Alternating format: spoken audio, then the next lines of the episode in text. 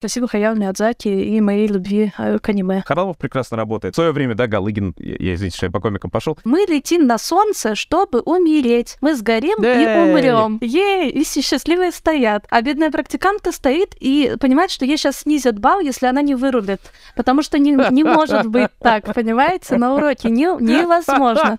В эфир кричу, сделайте сериал. А он предлагал детям, типа, однажды собраться вместе, выпить с общей тарелки пунша, нет? Костры не жгли, подушками дрались. Я не знаю, оставлю э, ли это в эфире или нет. Оказалось, что у нас 18+, кстати, стоит маркировка на эфире, поэтому, наверное, можно рассказать про эту историю. 500 рублей за это терапию.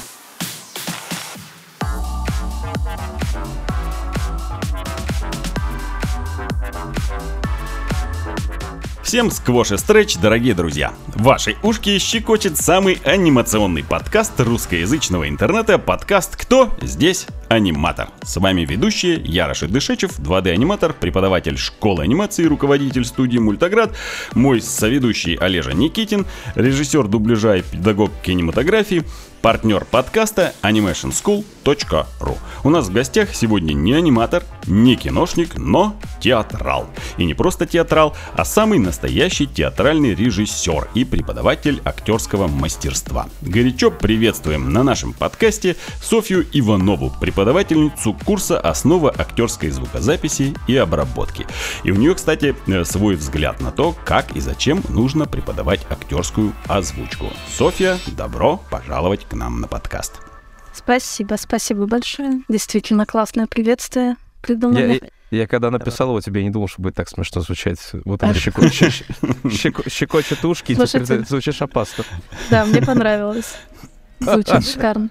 Главное что, главное, что Софья пощекотала ушки, и теперь она готова более жизнерадостно с нами разговаривать, потому что прям чувствуется, что Софья пришла к нам с не пустой головой, а с большим, огромным, колоссальным опытом. И у тебя в биографии написано, что ты была руководителем своего собственного театра. О, вот да. очень, очень, хочется узнать про то, как эта работа складывалась, как сказка сказывалась, как ты вообще это начала и к чему это все пришло. Потому что, как я понял, там аж 7 лет, да, просуществовал свой театр? Нет, нет, нет, нет. Семь лет я была режиссером театра, а наш собственный театр возник э, в начале пандемийных дел и А. закончился и затушился тоже от ни- о- об них же. Такая печальная короткая история, но вообще фантастическое э, время, которое это было всего, наверное, ну больше года, года полтора, наверное, но очень приятное для меня и для моей партнерши, с которой мы это все дело открывали. И оно, наверное, было... Это все было не так, как вы себе это представляете. А Мы махали лопатами, расчищали снег на нашей парковке, чтобы зрители смогли к нам приехать. Мыли полы, продавали билеты. Когда свое дело открываешь, наверное, если есть тут бизнесмены, они поймут, ты и уборщик, и э, туалеты можешь, если нужно. Хотя представлял себе, конечно, это иначе, да, что у меня будет свой театр, я буду в нем режиссером, я буду режиссировать, я буду выпускать спектакли. Но оказалось все гораздо шире.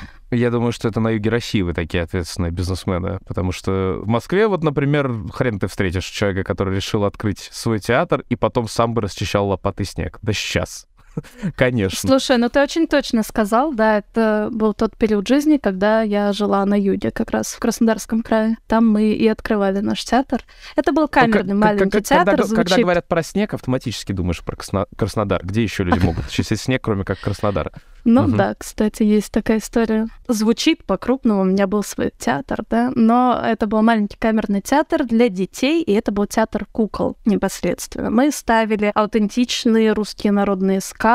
У нас была, была большая мастерская, где мастерились все эти куклы. Режиссировали тоже вообще очень интересно и классно. А все режиссеры сейчас мне позавидуют, потому что все идеи, которые были, мы их все воплощали. То есть вот все, что ты придумал, никто не зарежет, не зарубит, вот оно вот так будет показано, как ты это придумал. Вот это большой плюс собственного театра, что нет никого, кто бы тебе а, вставлял палки в колеса, там какую-то цензуру навязывал и так далее. Мы живем в эпоху мультимедиа, ну здесь как бы крути не крути, да, все равно мы живем в ту эпоху, когда а, чем бы ты занимался, нужно снять про это видео, сфоткать, выложить в какую-нибудь соцсеть и превратить это в какой-то контент, который будут люди смотреть, потому что ну иначе ты просто не выживаешь. А еще, еще навеяло, мы живем в эпоху, в которую куклы моделируются в 3D и имитируют настоящий кукольный театр. Я вот, я вот как раз об этом хотел сказать. Софья, ты хотела, э, пытала, были, были попытки перевести ваши постановки кукольные, театральные в формат кукольного фильма или просто хотя бы снять полноценно, вот качественно кукольную постановку и преподнести уже как готовый фильмец. Я, кстати, знаете, вот я сейчас понял, что я знаю, что такое стоп-моушен, потому что когда вот покадровая съемка, когда ты куклу двигаешь по микросекундочке и фоткаешь каждый кадр и мгновение этого очаровательного создания. Но я понял, что кукольный спектакль же заснятый на пленку, это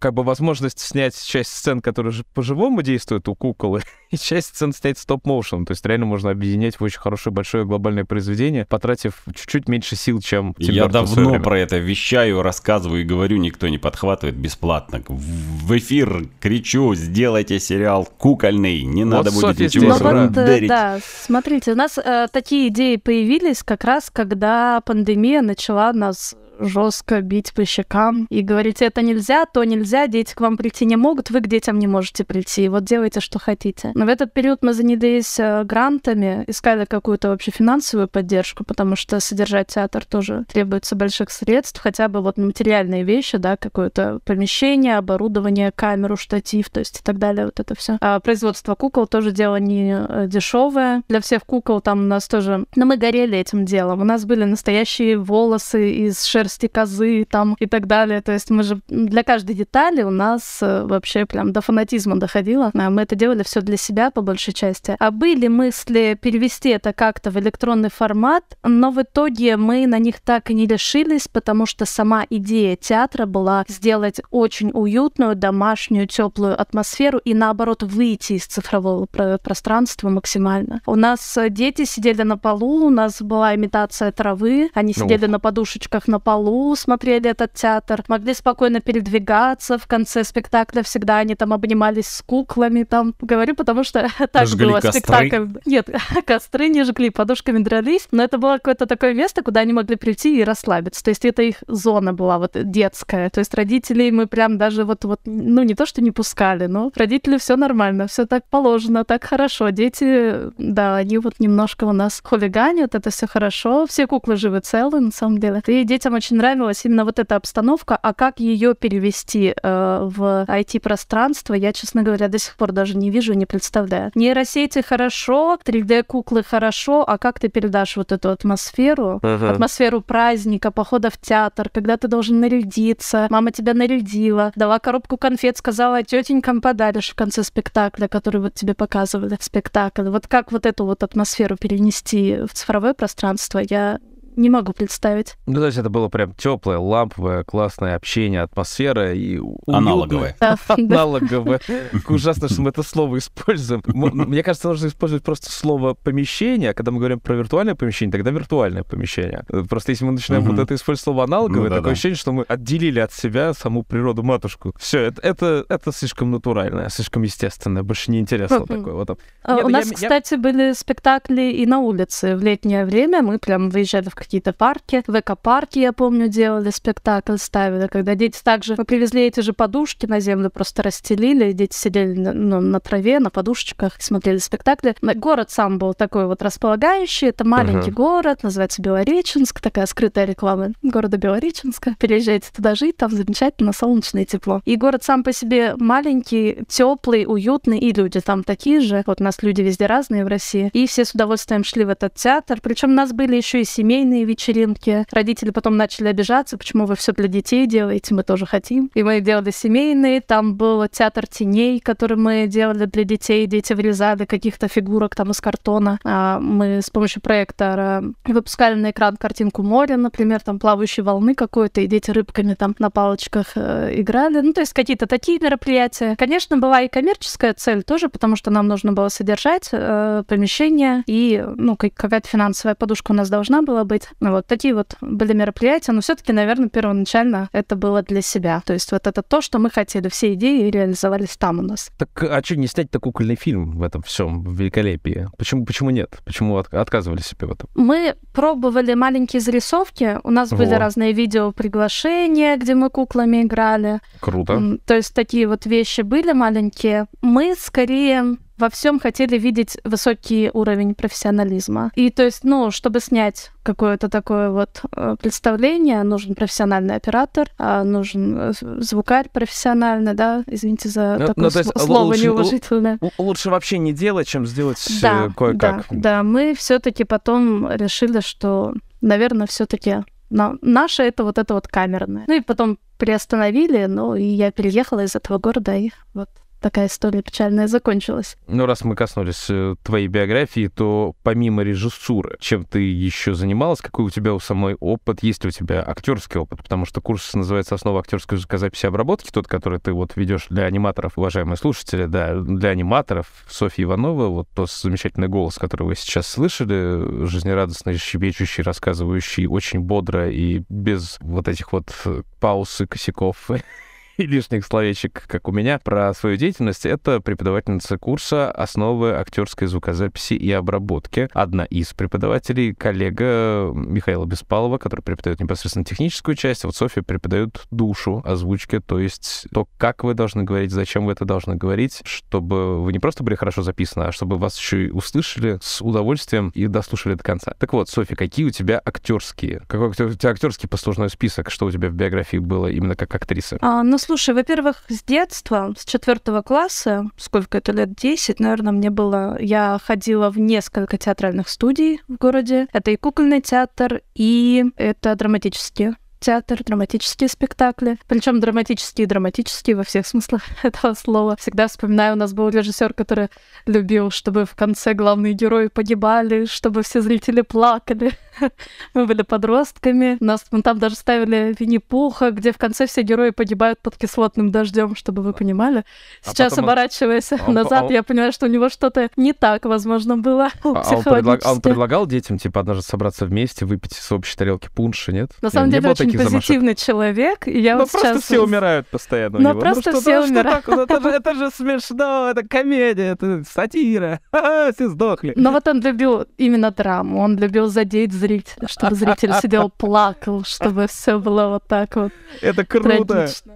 Но на Раз... самом деле это очень классный опыт, потому что когда ты актер в таком спектакле, представляешь, это какой эмоциональный багаж, тем более для подростка вообще. Секунду, секунду, секунду, секунду. Рашид, надо это как еще одна гениальная креативная идея, родившаяся во время подкастов. Карусель, все выпуски, но только все перерисовать, чтобы в конце все погибали постоянно.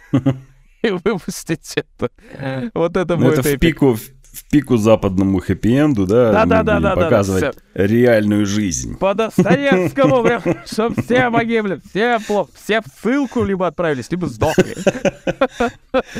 Вот такая у нас детская. Ля-ля-ля-ля-ля-ля.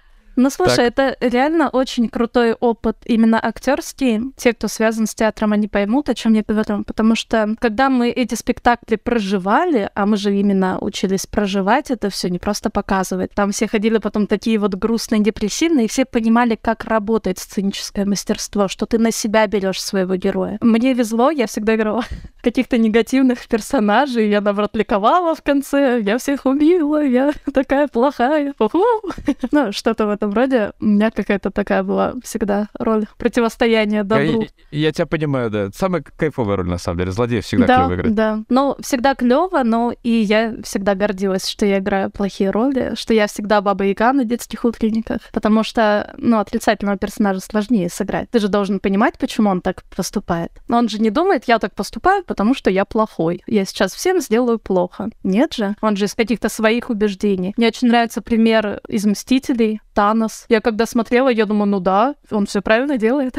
Хотя это такой отрицательный персонаж, но все равно проникаешься его историей и видишь, что он не может по-другому поступить. Это вот очень важный такой актерский опыт, который нужно пережить, ну, на каких-то постановках. И вот такой опыт у меня есть. Рашид, это к твоему размышлению из нашего спешл да, 8 марта по поводу, да. Да, по поводу злодеев, что сейчас пошла мода на злодеев, которые оправданы почему-то все время. Нет идеального зла. Это возраст, да. Маленькие детки должны понимать, что это плохой. А когда что-то начинает взрослеть, тогда они видят оттенки уже и начинают э, более глубоко вникать в, э, знаешь, постановку, я... да? Я что-то вот думал об этом всем, и я подумал, мне показалось, что все-таки троп сказок, он везде разный всегда. Вот смотри, если мы возьмем европейскую классическую сказку, то, что потом переписали братья Гримм Шарль Перо, они же взяли основу как бы народную сказку, да, и переделали ее в литературный формат. Вот так Ганс Христиан Андерсон сам сочинял, а те-то ребята просто переписывали фольклор народный. И вот европейская сказка — это когда всегда в конце все закончилось максимально кровожадно, плохо и жутко. То есть там и мамку... Ну да-да. Ну, слушай, но, да, э, слушай, но весь, весь фольклор такой, весь фольклор вот, такой, потому вот. что у нас Баба Яга детей ела в русских сказках, их потом переписали для современных детей, чтобы еще было, ну, так ничего. А вообще там как бы тоже и каннибализм процветал э, вот в я, я, я хотел как раз тебе сказать то, что у нас все время встречаются в сказках персонажи, которые ни туды, ни сюды, они как бы нейтральную занимают позицию, либо они могли совершать что-то плохое, но как бы есть какая-то вот э, оправдание их деятельности, и они там занимают сторону нового героя, ну, то есть заслужили какое-то прощение или хотя бы, ну, лихой, mm. да, но помог главному герою, Мне, значит, молодец. Я тут не соглашусь с тобой, мне кажется, ты немного путаешь. Это как раз переделка на новый лад и на детских утренниках. Всегда все потом спрашивают, дети, ну что, простим бабыгу, вот она раскаивается. И дети обязательно должны простить, потому что по нашему образовательному ключу российскому не может все кончиться плохо, все должно закончиться хорошо. Не может кто-то остаться обиженным, э, даже если это злодей, он должен стать хорошим и так далее. Но в русских именно фольклорных, которые сочинялись э, сказках, не ходи в лес, там живет баба Яга, она тебя съест. И все, и никто не прощал ту бабу Ягу, она не становилась хорошей. Она всегда ела детей. Это и не ходили русский в фольклор. лес. И не и ходили в, в лес. гулять. Они же должны быть поучительными, нужно было напугать детей. Там Интересно, не только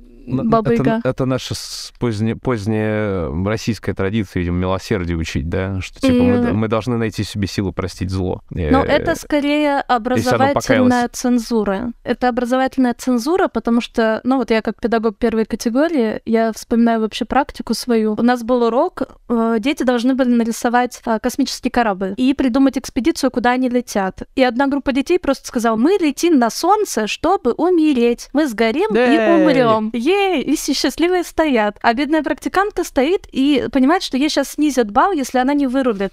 Потому что не, не может быть так, понимаете? На уроке не, невозможно. Во всех методичках написано, нельзя, чтобы дети вот так вот заканчивали историю. Каждая история должна кончаться хорошо. Это вот российский образовательный ключ. И она говорит, ну вот, мы вернулись с экспедиции, взяли образцы солнца, образцы плазмы, все закончилось хорошо. И какой-то вредный ребенок говорит, нет, мы все умерли. Ну и все, и снижают балл этой практикантки, потому что она никак не переубедила детей, что все хорошо должно закончиться. Вот так и надо. Да. Что не нашла позитивный исход этого всего не надо, потому что фальсифицировать то, что толпа говорила. Толпа хотела умереть, значит, надо было через это пойти. Мы возродились, мы стали фениксами, теперь мы совершенно новом образе. Вот как надо было дальше играть. Надо, но надо знать сказки и мифы. Вариантов много, да, но когда ты 18-летняя девочка первый раз на практику пришел, ты теряешься так или иначе. Особенно, когда дети выдают тебя очень интересные. У меня, кстати, есть интересный случай, когда ко мне ребенок подошел на практике и сказал, а, а можно я портфель в раковину поставлю? Я, ей-богу, шла полностью подготовленная на урок и готовая ко всем вопросам, но не к такому. Я посыпалась в первую же секунду, когда он это спросил. Я говорю, а почему? Ну, у меня компот течет. Ну, тут mm. еще больше вопросов, как так вышло. Оказывается, мама дала банку с компотом ребенку в школу на обед. Он дрался портфелями, ее разбил. Отсюда и вопрос, можно Нет. я портфель в раковину поставлю? Что касается, кстати, педагогов, как они справляются с этой проблемой, вот, знаете, мне кажется, что надо вообще до 25 лет людям не разрешать учить. Это то же самое, что, знаете, вот в... Очень да. неприятно, странно, что этот разговор начинаю сразу после этой истории. Ну вот у меня знакомый священник, э, он возмущался тем, то, что в РПЦ разрешают работать людям до 30 лет. Потому что, ну, очень странно, что молодой священник, типа там лет 22-3, который только-только семинарию окончил, будет слушать исповедь бабушки, которая ему рассказывает сложные жизненные вещи, очень. Он которая в 10 раз его старше и мудрее. И мудрее, и мудрее. Да. И проблемы у нее очень человечески сложные, они требуют знания возрастного. То есть человека там младше 30, а то и младше 40. И, кстати говоря, я потом читал послание апостолов и прочел прочел там, что действительно человек, который занимается паствой, он должен быть очень взрослым. М- младший возраст брать в э, священники нельзя. И вот с педагогом, мне кажется, тоже. То есть человек все-таки должен быть жизненный опыт Но какой-то. тут я могу тебе возразить. Дело в том, что когда ты в 40 или в 30 лет придешь, и тебе мальчишка скажет, можно я портфель в раковину поставлю, ты за сердце схватишься и больше не выйдешь на работу, очень лично это перенесешь. Мне кажется нормально, что нас, молодых девчонок, отправляли на практику, что мы потом сразу пошли работать. Как, пока у нас еще гибкая психика, которая может на себя принять удары вот такие вот, как ты про, про ребенка рассказал, да? Мне кажется, это вот самое время, пока ты молодой, пока у тебя еще юношеский максимализм, пока ты еще очень хорошо помнишь себя подростком и понимаешь детей. И потом э, с этого ты начинаешь работать, и уже к 30-40 годам ты опытный педагог. А где этот опыт взять, если ты уже в 40 пришел и не хочешь, ну, ломаться, профдеформироваться, тебе это тяжело. Мне кажется, с 30-40 начинать серьезные профессии тяжеловато. Но я, но я не говорю с 30, я говорю с 25. То есть вот как раз, знаешь, когда ты только-только Но- немножечко попутешествовал, пороху нюхнул, и вот, наконец, ты уже можешь, решив какие-то свои личные юношеские траблы, вот теперь в школу можно. Но все Хотя- равно даже в не- в небольшом возрасте, как можно так выразиться, Ну да. э, подготовка преподавательская должна быть. Нельзя идти преподавать без э, образования преподавательского. Можно да. очень много дров нарубить. И элементарные какие-нибудь преподаватели ОБЖ э, могут совершенно не в ту степь что-то детям рассказать, и по- показать там и научить совсем не тому, чему должна подготовить преподавателя университет, да, ну, должно подготовить учебное заведение. Но слушайте, ребят, я вообще почти не училась. Я много прогуливала, я в основном работала и вообще на учебу не приходила. Все, что я знаю о педагогике, а я очень много знаю о педагогике, я узнала практикой? потом сама. А. Нет, даже не практикой. Мне просто стало в какой-то момент это интересно очень, и я это изучала. Все. И у меня есть коллеги, которые закончили вышки магистратуры, там, докторантуры и так далее, и так далее, и все равно не знают, как разговаривать с детьми. И здесь дело не в образовании, не в возрасте, мне кажется, вообще такой э, вопрос очень абстрактный. Можно и в 18 лет э, быть серьезным и ответственным, и можно и в 40 быть дурачком, если ты Я- ничем я- всю жизнь не, не сейчас вот интересовался. Софья сказала, я понял, что нам очень не хватает все-таки нормальных, хороших именно педагогов в э, сценаристике детской мультипликации. Вообще консультации хотя бы педагогической. А я как раз вела мультипликацию, знаешь, вот ты сказал, и у меня же была э, дет- детская студия мультипликации, Мультиленд. У меня дети делали пластилиновые мультики. Ага. Они вот лепили из пластилина, и мы покадрово снимали, потом в программке соединяли, я их учила. Это в Краснодаре. Да, это я работала в Краснодарском крае, когда в городе Белореченск у нас была такая студия. Два года я проработала. Это были именно маленькие дети, 8-9 лет, первый, второй класс. Я помню просто такое название, не помню откуда. Ну, просто я Мультиленд? тоже, тоже живу внутри Краснодарского края, поэтому слышал. Мультиленд, Мультоград, понимаешь, все очень близко. Да. Просто одно с западной стороны Краснодара, другое с восточной стороны Краснодара. Софья, а как вот раз уж мы пока еще не ушли из тематики преподавания и так далее, ты сейчас, сейчас ты будешь преподавать взрослым людям э, основы актерской звукозаписи. Сколько у нас, какой у нас вообще возрастной порог в Animation School, по-моему, 16 лет, да, 17, а то и 18 лет? Я, честно говоря, что-то как-то пропустил момент, никогда не интересовался, с какого возраста у нас приходят люди. Ты используешь в своей практике какие-нибудь психологические методики? Может быть, э, ну, я знаю, да, вот там, что есть современные различные школы актерской игры, которые а, используют различные прила- эм, упражнения из психоанализа, из проработки психологических каких-то зажимов и так далее. Вот, ну, может быть, у тебя какие-то есть такие штуки, которые ты прям безумно любишь и считаешь, что они эффективны? Вообще, э, преподавать взрослым, преподавать детям — это две разные вещи. Есть Мгм. андрогогика, есть педагогика. А обе эти науки я изучаю как хобби. То есть, ну, просто на досуге я читаю, подписана на все эти паблики, читаю статьи, читаю книжки по педагогике. Работала я и, с и со взрослыми, и с детьми. И вот какая интересная штука. Действительно разный подход должен быть и ко взрослым, и к детям. Но есть фишки, которые работают абсолютно для любых и детей, и взрослых. Сейчас расскажу вам вещь, которую, возможно, я не должна рассказывать. Но есть даже вещи, которые я беру из опыта преподавания детям с особенностями развития. Это нормально, да. Я Мы- какой-то... Мы все с особенностями. Да, мы все с особенностями. И самое главное, что там действительно классные приемы педагогики описаны, которые не описаны в классической педагогике. То есть я когда училась э, на ну, на эту дисциплину, да, преподавание детям с УВЗ, я узнала столько фишек, сколько не узнала вот до этого там за 7 лет, когда на тот момент а, я преподавала. То есть я уже была педагогом, да, уже первую категорию получила, и узнаю такие классные фишки, которые почему-то в педагогике не на них не говорят, но они действуют и на взрослых, и на детей, причем неважно, ну, какие у тебя особенности. Они причем очень базисные, да, вот прям, то есть прям как будто Да. в самое вот нутро, сама суть вообще того, как в чем смысл-то преподавания. Одну могу рассказать, если давай, хотите. давай, давай, конечно. Это классный прием. Может быть, о нем рассказывают действительно в вузах, не знаю, но я действительно о нем не слышала ни от кого и услышала только на курсах повышения квалификации. А когда ребенок плохо себя ведет, например, вот с особенностями развития, да, он начинает что-то кидать, кричать, или когда обычный ребенок так себя ведет, или когда взрослый начинает инфантильно себя как-то вести, да, как-то м, Подожди, подожди, ты- выражаться ты неко- ты щас- некорректно и так далее. Ты, сейчас Так. расскажешь, как конкретно себя вести? Мы, Да. можем, мы можем на нас протестировать это? Вы хотите инфантильно начать себя вести?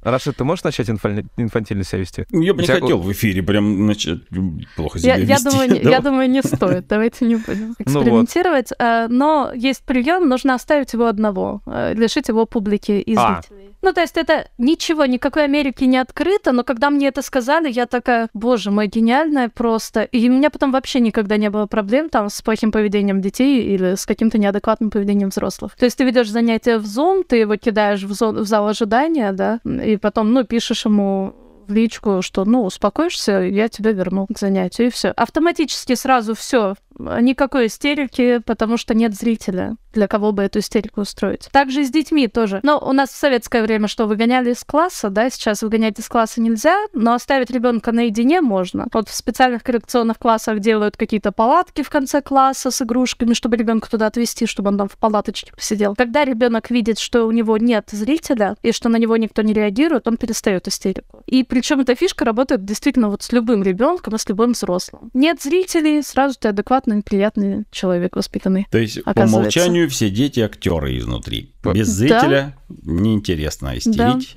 И, Скорее, и концерты скорее, скорее, скорее все актеры работают по принципу детского э, каприза. Здесь, Здесь и, тут- и наверное... в обе стороны работает. Да.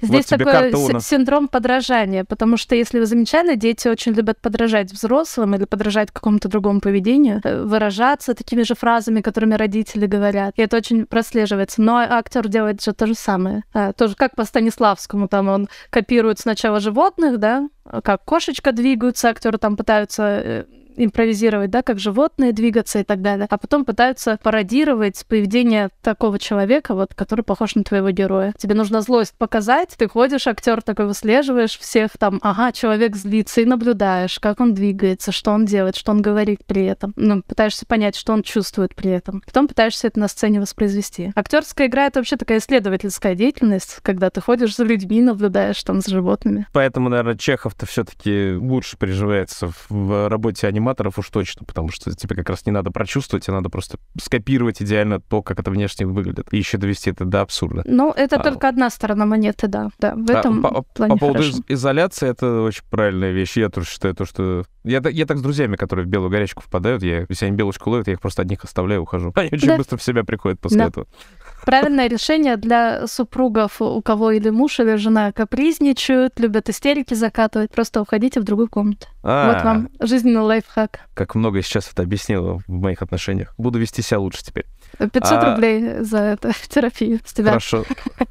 Замечательно, прекрасно. Надеемся, что, что этот подкаст принесет как можно больше тебе клиентов. Хорошо, какие еще методики и как ты их будешь использовать непосредственно в курсе актерской звукозаписи? Вот как ты вообще построишь курс основы актерской звукозаписи? Что будет стоять во главе, а что ты оставишь как бы... Да, поняла. Здесь немножко, может, по-другому отвечу. Возможно, ты что-то другое хотел спросить, но я в этом же ключе тоже э, расскажу. А, у каждого есть свой стиль преподавания, да. Кто-то очень хорошо объясняет. Есть такой прием сейчас у современного э, эдтеха, а, это сторитейлинг, да. Кто-то, например, какую-то историю сочиняет, да, чтобы на примере этой истории хорошо рассказать тему, раскрыть ее, показать. У меня подход который близок мне, ну, потому что я не могу кем-то притворяться, да, я веду уроки, как мне комфортно, и чаще всего это действительно похоже, наверное, на сеанс у психолога. А, Знаете, есть принцип психологии, когда специалист не рассказывает тебе ты вот такой вот, потому что в детстве у тебя там вот это, вот это произошло. А хороший психолог всегда тебя спрашивает, а как ты думаешь, почему так? А что предшествовало этому? А что, какой триггер был и так далее? Вот у меня в преподавании почему-то всегда интуитивно уже выработался такой рефлекс, получается именно так же. Я спрашиваю человека, и он сам приходит к верному ощущению, к верному э, решению какому-то. А также и э, в актерке, да, человек пробует что-то читать, я задаю вопросы наводящие, и он начинает читать лучше, он идет в правильную сторону. То есть я со стороны вижу, куда я хочу его направить, и задаю вопросы в этом ключе, чтобы он не просто я ему сказала, нужно вот так и вот так, да, это как у Чехова, нужно вот так руками взмахнуть, да. Это такой подход, когда человек сам понимает, сам приходит, сам делает для себя это открытие, и также информация запоминается гораздо лучше и гораздо легче. То, что мы добыли сами, те знания, которые мы сами поняли и сами э, применили, они гораздо глубже у нас укореняются, чем если я просто буду человеку говорить, нет, ты делаешь вот это не так, а вот это вот делай по-другому. А вот давай я сейчас покажу, а ты скопируешь но он один раз скопировал, а потом что он будет делать, когда меня не будет рядом, у кого он скопирует. Ну, то есть мне важно именно, чтобы человек сам сделал это открытие для себя и нащупал эту жилку у себя внутри. Как, как ты вообще будешь определять, что человек успешно прослушал твой курс? Какие у тебя будут основные показатели того, что ты действительно что-то донесла, чему-то обучила человека? Mm-hmm.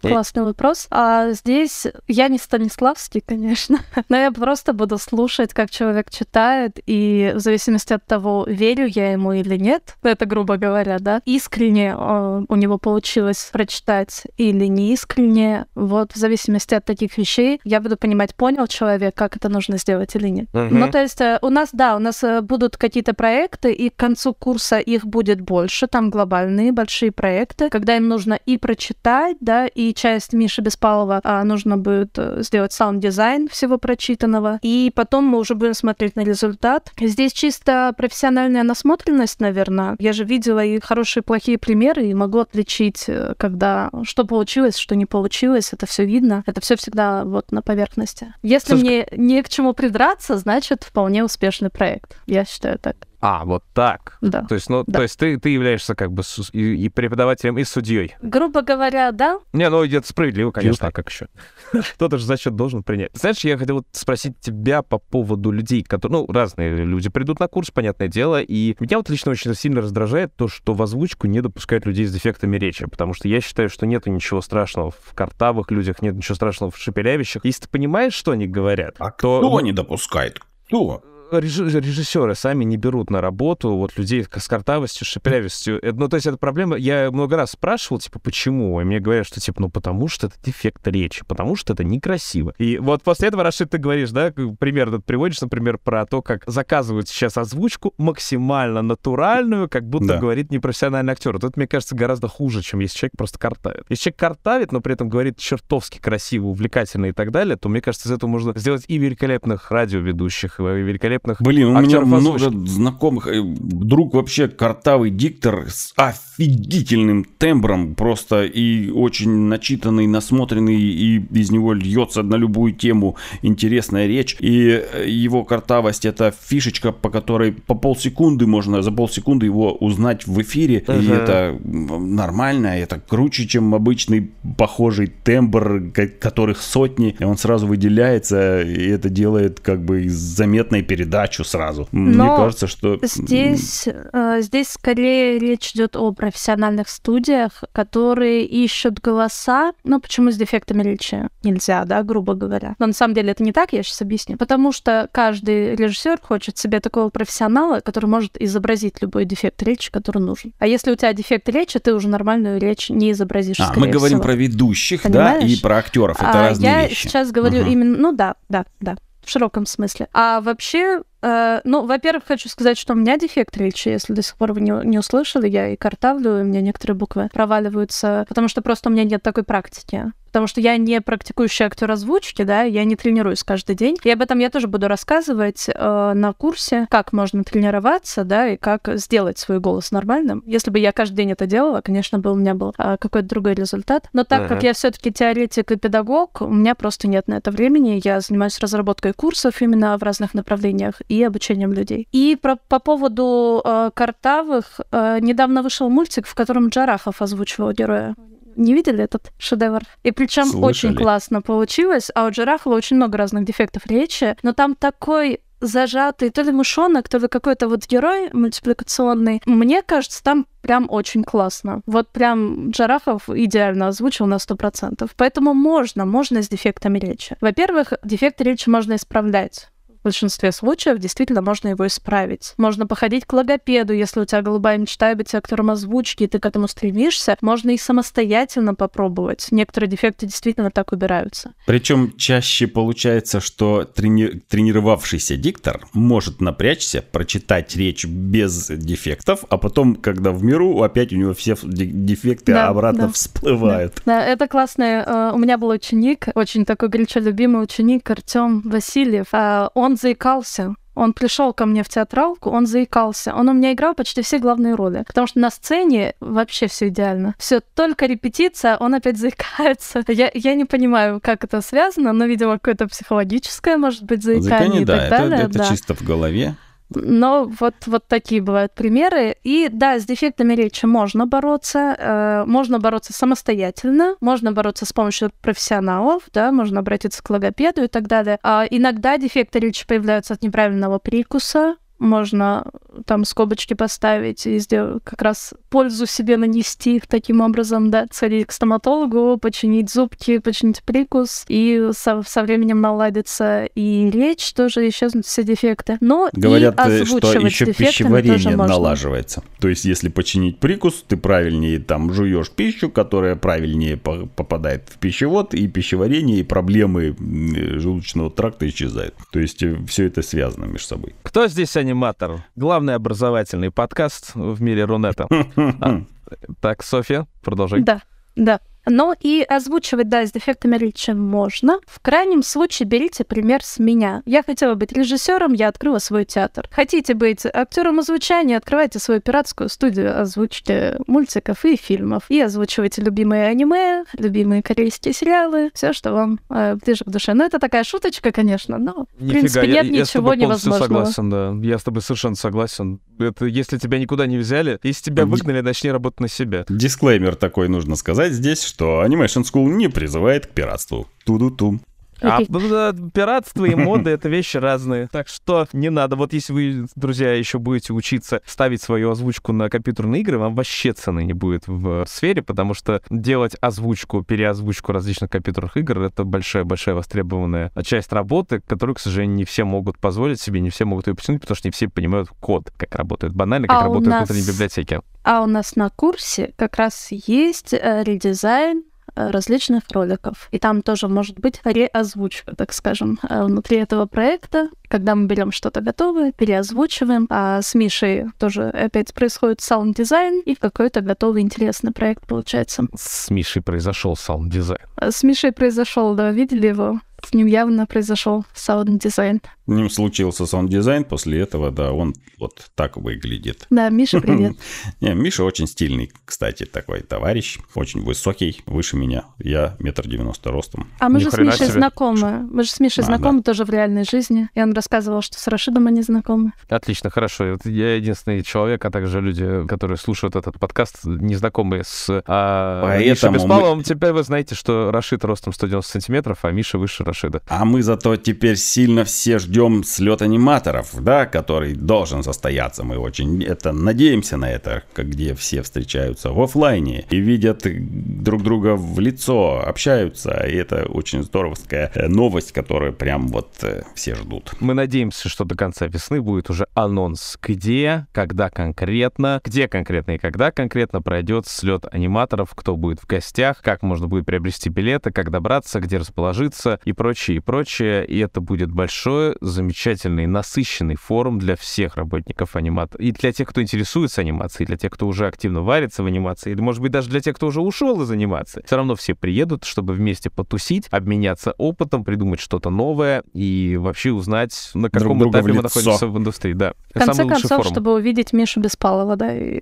какого он роста узнать. Да. Хорошо, это будет, видимо, одним из конкурсов больших, одним, одним из пунктов квеста слета аниматора. Да, а у нас, у нас был э, такой аттракцион озвучания кусочка фильма, и это будет опять, это очень интересно, людям прям зашло, понравилось. Хорошо, а мы поставим будку небольшую, с, с которой будем mm-hmm. нон-стоп вести прямой эфир э, подкаста слэш э, Animation School Stream. Совместно, в общем, будем с э, замечательной нашей коллегой Юлией проводить прямой эфир всего происходящего да, на слете а, аниматора. Будка, будкой не назовешь в прошлом, на, на прошлом слете. Вот это помещение, там очень было круто. Много аппаратуры, очень много микрофонов, камер, стоек разных, шнуров и, и софитов. И выглядело очень круто. Не-не-не, прямо... мы, мы спрячемся. Мы спрячемся, мы будем сидеть в темном углу, чтобы нас никто не мог видеть. Но у нас будет самый крутой квест, у нас будет самый крутой приз это все. А, люди должны будут прямо в режиме реального времени, пока мы это все ведем, а, выполнить все задачи нашего квеста, подойти к нам вы уже прямо, даже меня прямо уговорили. На камеру ехать. прям сказать, кто я, что я, и,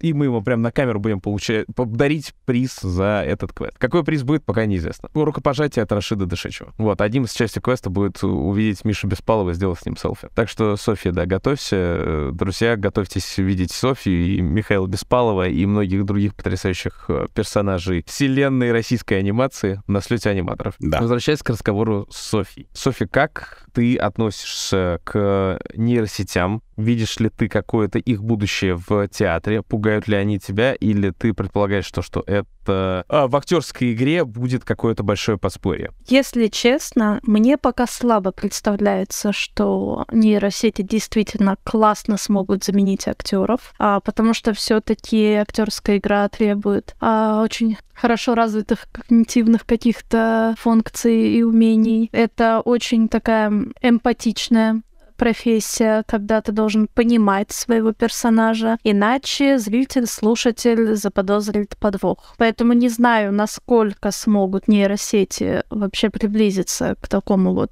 совершенству, да, Долину актерской игры, да. Э, поэтому пока сказать сложно. Но вообще я люблю нейросети, я их постоянно использую и в своей работе, и вообще уже думаю о том, чтобы обучиться программированию нейросетей, потому что если ты программируешь нейросеть, она не сможет тебя заменить. А, такая шутка. Молодец. Самое интересное, что зрители не всегда ждут реалистичности, да, какой-то. Вот ты сейчас сказала, что она не сможет сделать так, как актер. К примеру, если мы возьмем Snapchat, да, и маски в Snapchat. Все знают, что эти волосы, ресницы не настоящие, и всем пофиг. Всем Но все равно. здесь, смотри, здесь да, это другое.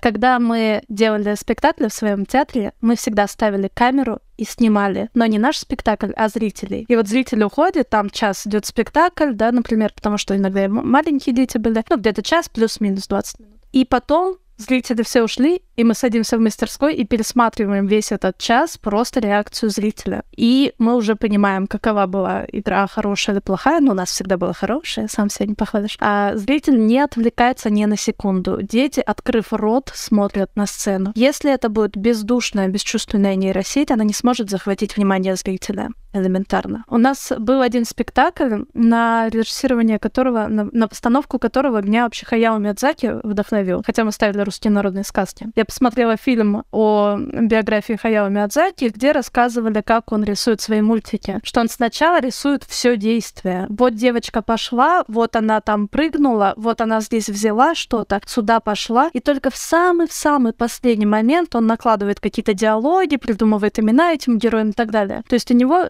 прям жизнь в мультике, которую интересно наблюдать. И ага. можно наблюдать даже без звука, и будет понятно, что там происходит. И потом я пришла, посмотрела, вдохновилась.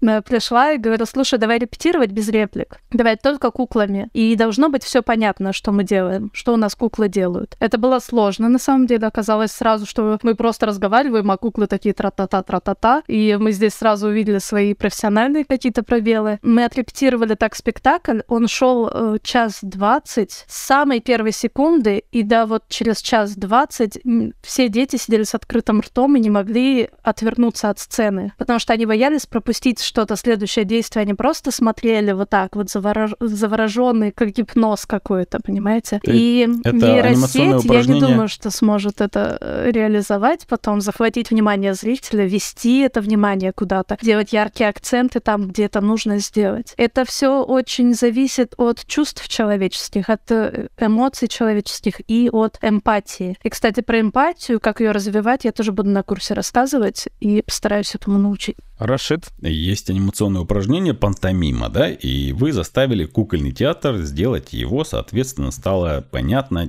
чего не хватало в движениях, в повествовании, в этом же сторителлинге без слов. Да? Да, Это у нас здорово. еще и куклы изменились. Мы поняли, что у нас некоторые куклы недостаточно подвижны, Мгм. и что можно было бы сделать характерные движения там кукол, да, чтобы придать им большую такую человечность какую-то. А вот и у нас немножко технические даже изменения произошли, когда мы поняли, что у нас очень много диалогов и мало движения на сцене. Просто вот этот дис- дисбаланс раньше не так бросался в глаза. У нас были классные спектакли, даже с диалогами, у нас диалоги со зрителями были, да, но это дети. Там, ребята, давайте все поможем э, зайчику прогнать лесу, там, раф, там, вот, вот такие вот вещи, когда там дети начинают лаять вместе с нами и так далее. Это все было, это было классно, но именно вот этот спектакль у нас получился как гипноз для детей, потому что они прям не могли оторваться, они смотрели за каждым движением, и каждое движение, оно было не лишним, да, не просто кукла дергается, когда Мгм. Говорит, а каждое движение было оправданным. И вот это вот э, спасибо Хаяо Миядзаки и моей любви э, к аниме. Сразу у меня ярко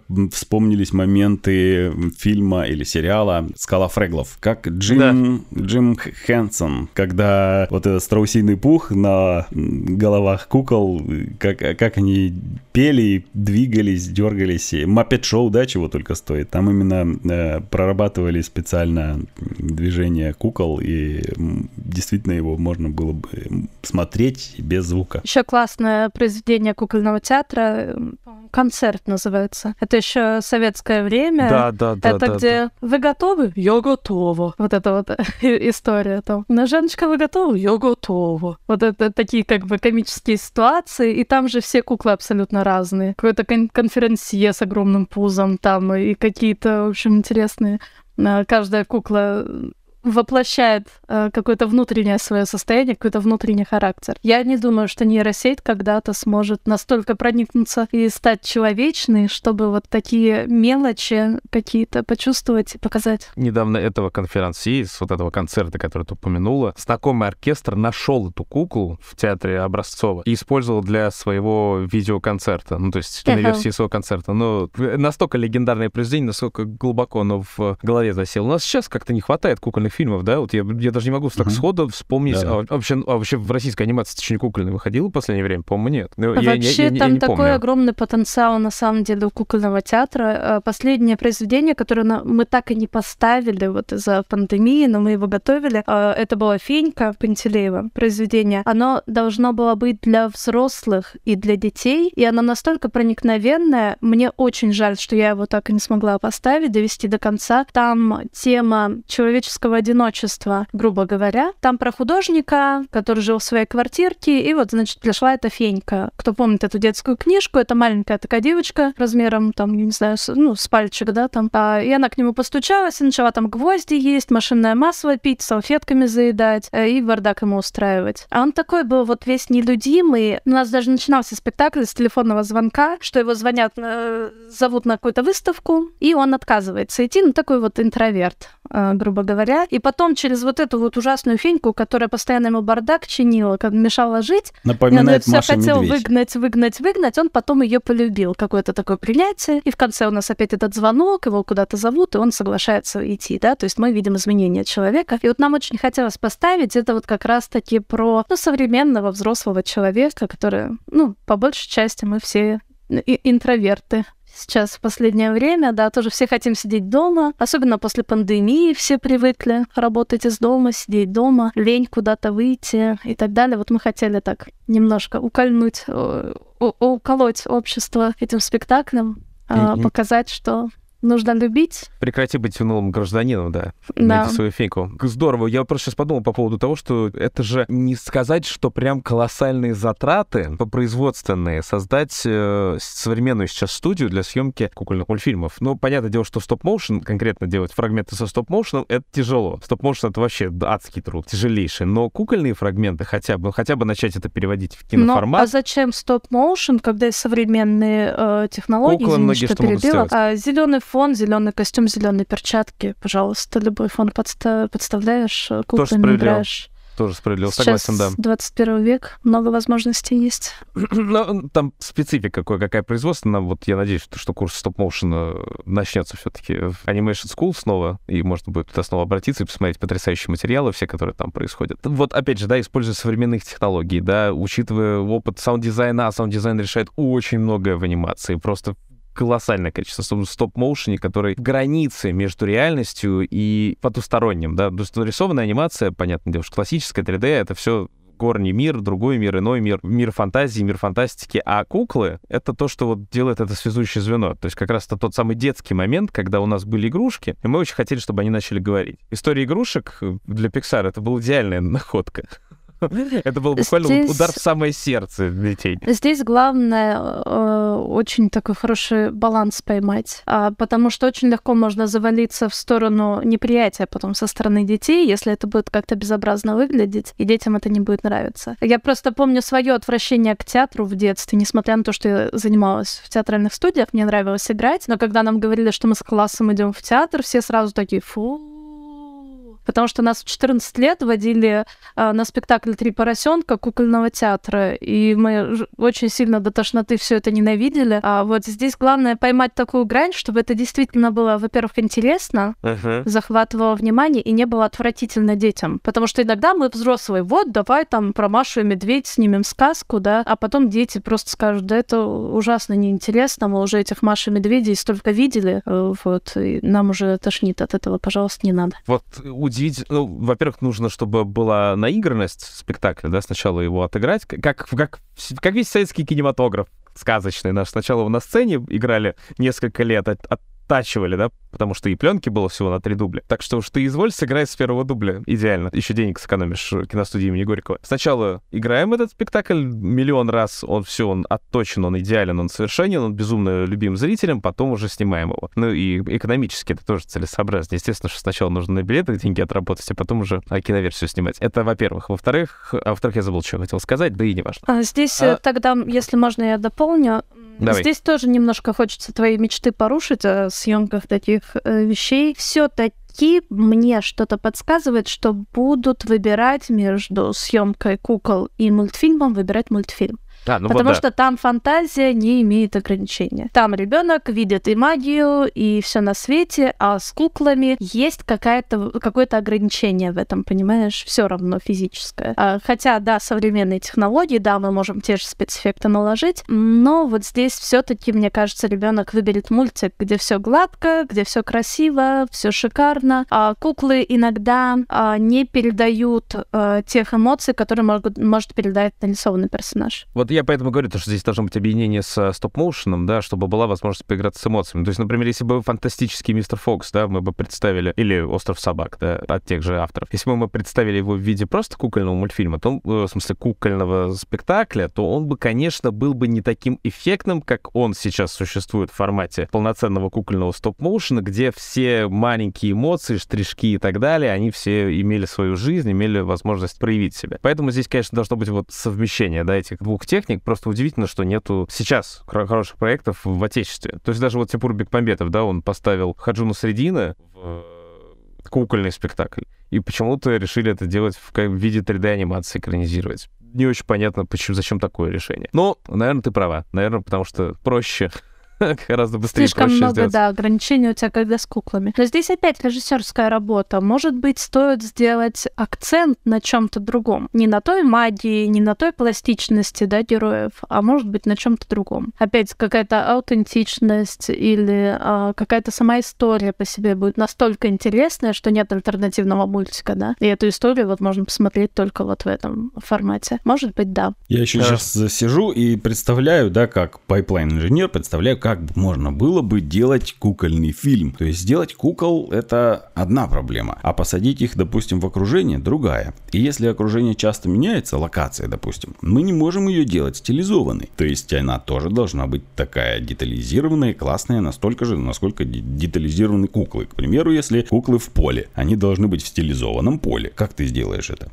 Это очень сложно. Компьютерной графикой уже получается кейнг, да, э, съемка кукол студийная, плюс моделирование поля и композ потом. Если они, допустим, вдруг в кухне, на кухне находятся, да, там нужны стилизованные кастрюли, стилизованная печь, стилизованные шкафчики, это, это труд увеличивается сразу в сто раз. Да. И, ну и, соответственно, эффекты, да, нельзя нарисовать капающие капельки воды, стилизованные 2D-шные поверх э, съемки реальной кухни, э, из крана, да, это все будет резать глаз. То есть это сложно действительно. Ну, вот я говорю, здесь баланс должен быть. Четко должна быть поставлена цель. Вот, кстати, мы говорили и о педагогике, и о режиссуре, и вообще, наверное, в любом деле, чтобы достичь какого-то успеха, четко должна быть видна цель. Ты должен поставить себе такую цель, почему ты именно куклами это делаешь. Почему ты не нарисовал мультик, почему ты не снял людей. Почему именно куклы должны вот здесь присутствовать в этой твоей идее. И ага. вот только тогда, когда цель какая-то поставлена, тогда уже можно искать средства для ее реализации. И в педагогике точно так же. Ко мне приходят студенты, и первое занятие это всегда, когда каждый из них ставит для себя какую-то цель. Если ко мне студент пришел просто потому, что ему понравилась эта идея или подарили этот курс, он ничему там не научится. У него должна быть какая-то цель. Даже если у него нет цели, он ко мне приходит, мы ее найдем вместе с ним, да, на первом, на втором занятии. Но если нет цели, нет результата, как правило. Справедливо. Справедливое замечание, очень важное причем. Был бы готов ученик, а учитель сам появится, как было сказано много раз в различных мудрых произведениях. Ну что ж, Софья, огромное спасибо тебе за этот насыщенный разговор. Желаем всем, всем, кто придет на твой курс и курс Миши Беспалова, на ваш совместный курс, получить максимум удовольствия, стать офигенными специалистами по озвучке. Сейчас этого очень не хватает. До сих пор смотрим фильмы, почему-то все время провалы по звуку в российском кинематографе. Вообще загадка для меня. Причем, учитывая, что у нас офигенная работа с саунд-дизайном, у нас потрясающие композиторы, у нас великолепные актеры, но при этом почему-то периодически глушится звук, невнятная речь, что там еще. Ну, есть много причин, которые на это могут вот, влиять. Вот Мы это... это не обсудили. Есть же еще э, коммерческий ход, когда приглашают какую-нибудь Ольгу Бузову озвучивать мультик. И у тебя Ольга Бузова рядом с актерами озвучить хорошими стоит. И это все, конечно, режет слух, если у человека есть хоть хоть немножко, да, какого-то музыкального образования, например. Ну... Еще меня, допустим, очень сильно переворачивает, когда берут звук со съемочной площадки. Актеры не договаривают, глотают окончания, и это так сложно воспринимать, по крайней мере, мне. Я очень сильно напрягаюсь, когда смотрю сериал или фильм, где звук взят с площадки. Привыкли, конечно, к тому, что дублировано, каждую буковку звукорежиссер там вытягивает, все, мы все здорово слышим, но звук с площадки это прям боль. Мы ну, да, слышим все косяки есть. Ну, и как бы да, с другой точки зрения, э, мне кажется, знаете, здесь вопрос очень большой к режиссерам. То есть какого фига вы берете на режиссером дубляжа, да, э, у которых заказывают переозвучку на русский язык или просто оригинальную озвучку. Вот зачем вы берете, приглашаете, и, нет, это даже, даже не режиссеры, нет, это продюсеры, конечно, конечно, это продюсеры. Нафига вы берете в озвучку не того, кто популярен и может работать за камерой, да, ну, погоди, взяли Харламова озвучивать Волка. Прекрасное решение, все довольны, все очень довольны. Харламов прекрасно работает. В свое время, да, Галыгин, я, я извините, что я по комикам пошел. Галыгин великолепно озвучивал мультфильм. Очень жалко то, что его совсем не слышно в последнее время. Вот красавица... Иван Ургант. Иван Ургант мне нравится, как озвучивает. Ну, не сильно, ну, не идеально, да, то есть там э, есть актеры озвучки, которые рядом с ним озвучивают в том же мультике, и это слышно разницу. Но в целом неплохо. Мне нравится харизма персонажей, которым он дает им. Сейчас выходила аниме, да, «Красавица и дракон». Туда пригласили озвучивать Карина Игмидова, которая Карам Бэйби, Карам блогерша, короче говоря, тиктокерша. Я не знаю, как они называются, простите, пожалуйста, я, я, я старый. Вот она прекрасно озвучила все. Я не знаю, насколько там все, конечно, допиливали, может быть, автотюнами, может быть, там еще чем-нибудь, но ее участие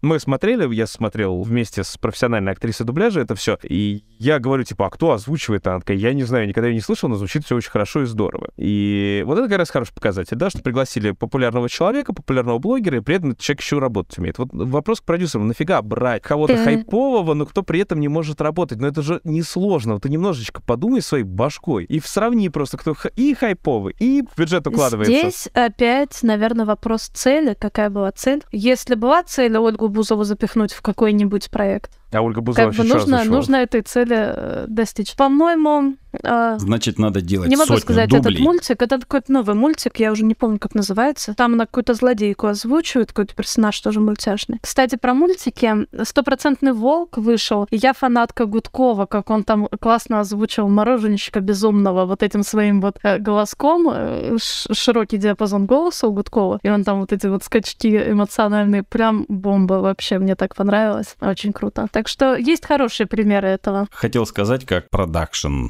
продакшн кто? слово, слово потерял. В общем, хотел посоветовать. Если вы берете на проект медийного человека, который не умеет э, не разговаривать, не вести себя в кадре, просто делайте 100 тысяч дублей, дублируйте потом после съемок человека этим же человеком, вырезайте удачные дубли, и тогда будет смотреться хорошо. А вот. еще можно найти актера, профессионального с очень похожим тембром, записать полностью его, а потом просто выложить фотографии, якобы звезда стояла микрофон, и все будет хорошо. Ребят, гострайтинг никогда никто не отменял. Ну, серьезно, мы, мы не об этом заморачиваемся. Вы используете лицо какого-то популярного артиста просто, чтобы нахайпануть на этом имени. Вам не нужно, чтобы конкретно этот артист реально что-то делал. Я никогда не понимал. У нас как-то вот выдумки иногда не хватает, ей-богу. Ну, пригласил ты популярного человека, он тебе создал кассу. Ну, ему же не обязательно реально работу свою выполнять. Это то же самое, что если бы книжные издательства приходили к всяким популярным людям и заказывали реально им написать книгу, чтобы они написали книгу о себе. Но никто же не будет так делать. К ним придет гострайтер, один, два, три человека, команда целая. Он расскажет им свои размышления. Худо-бедно, кое-как они накидают там две-три странички. Извините, так звучит, как будто все звезды тупые. Нет, конечно. Естественно, что среди них подавляющее количество людей выдающихся и прекрасных, которые сами справятся с написанием книги. Но тем не менее, да, вот придет человек, профессиональный писатель, которому заплатят большие деньги издательство. Он напишет биографию, ну хорошо, пускай то же самое Ольги Бузовой, хотя мне кажется, что Ольга Бузова смогла бы написать сама книгу наверняка. И напишет за нее книгу, которая потом будет под авторством Ольги Бузовой. Все, все выигрыши, все получили свои деньги, и Гострайтер тоже очень рад тем, что он через 20 лет сможет сказать, что это я на самом деле написал эту книгу. Никто не в обиде. Зачем портить, скажите мне, пожалуйста, такой, вот так, а, такое ощущение, что как будто к мультфильму до сих пор несерьезно относится. Мне очень радостно слышать мнение Софии Ивановой, что она очень серьезно настроена, как преподаватель, сделать реально хороших профессионалов по озвучке. И Миша Беспалова, друзья, если вы не слышали подкаст с ним, то, пожалуйста, ищите выпуск номер, сейчас дайте-ка я вспомню об этом, 63-й выпуск подкаста «Кто здесь аниматор», в котором мы как раз разговаривали с Михаилом Беспаловым, где он тоже рассказывает про всякие тонкости, жирности, э, интересности работы саунд-дизайнера. Да, а, спасибо, что позвали. Очень интересно было пообщаться. И нам было очень интересно, потому что очень приятно, когда к нам приходит гость, который супер-пупер мега активно рассказывает про свою профессию и свой опыт. Надеемся, что твои э, слушатели курса получат еще больше удовольствия. И, конечно, ждем записи классных мастер-классов от Софьи Ивановой. Ну что ж, полезный разговор с Софьей Ивановой успешно завершается на этой интересной ноте. Ищите Софью в социальных сетях, подписывайтесь на нее, читайте ее методички, записывайтесь на ее курс основы актерской звукозаписи и обработки. Спасибо за интересную беседу. Сегодня с вами были Олежа Никитин и Рашид Дышечев. Напоминаю, что наш партнер онлайн-школа анимации animationschool.ru. Подписывайтесь на YouTube канал Animation School, на каналы Мультоград про анимацию, подкасты и мультрекламу в Telegram и Яндекс Дзен. Это был подкаст «Кто здесь аниматор?». Ставьте лайки, оставляйте свои комментарии. Оставайтесь с нами. Всем пока!